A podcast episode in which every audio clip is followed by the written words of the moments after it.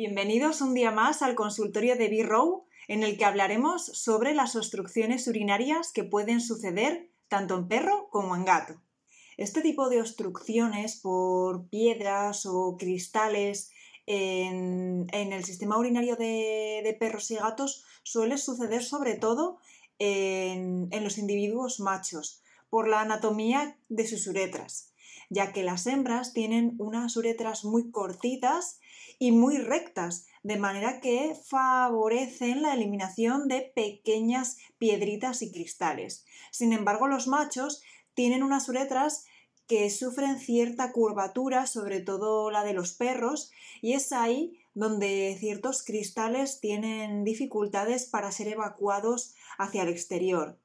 Además, el último tramo de las uretras, las uretras peneanas que llamamos, tienen un diámetro mucho más pequeñito que hacen difícil eliminar ciertas piedras según el tamaño que tengan. Muchas veces también, más que por el tamaño, es por la lesión que hacen en la misma uretra, de manera que se inflama, se reduce aún más el diámetro de la misma y los cristales quedan atrapados.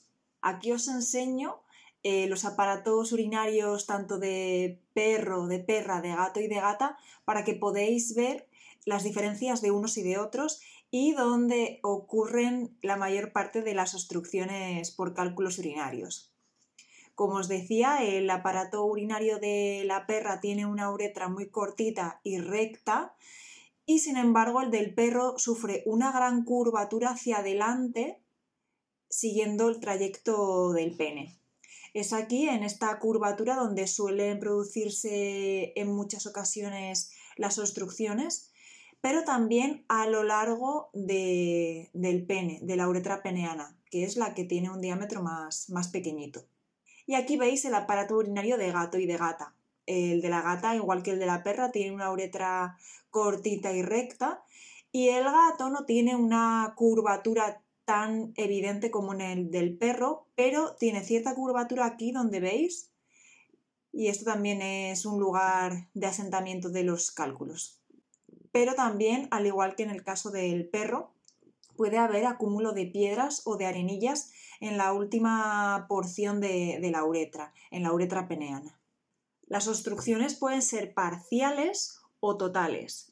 En las parciales veremos que hay cierta dificultad a la hora de hacer pis por parte de nuestro perro, de nuestro gato. Puede orinar a gotitas o a chorritos muy finos y intermitentes. Puede pasarse mucho tiempo para evacuar toda la orina que tiene en la vejiga. Puede presentar dolor con una postura encogida. Puede haber incluso parte de sangre en la orina los síntomas de una obstrucción parcial se asemejan mucho al de una cistitis.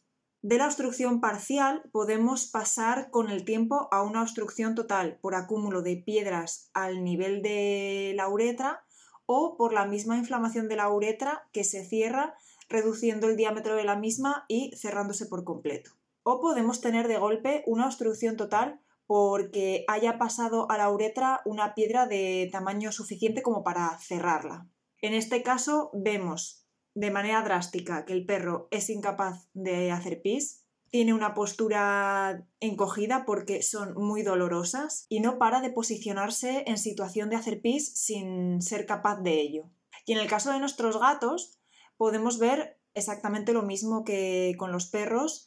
Puede haber obstrucción total o puede haber obstrucción parcial. En nuestros gatos veremos que no paran de entrar y salir de la arena una y otra vez, se ponen en posición durante mucho tiempo sin expulsar nada de orina o solamente unas pocas gotitas.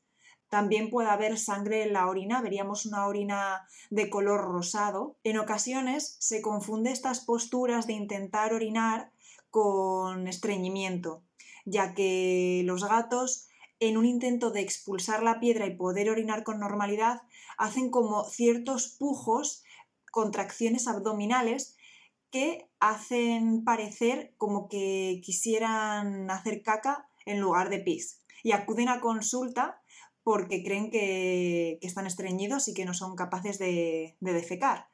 cuando el tema es mucho más grave y mucho más urgente. Así que en estos casos lo único que podéis hacer es acudir rápidamente al veterinario.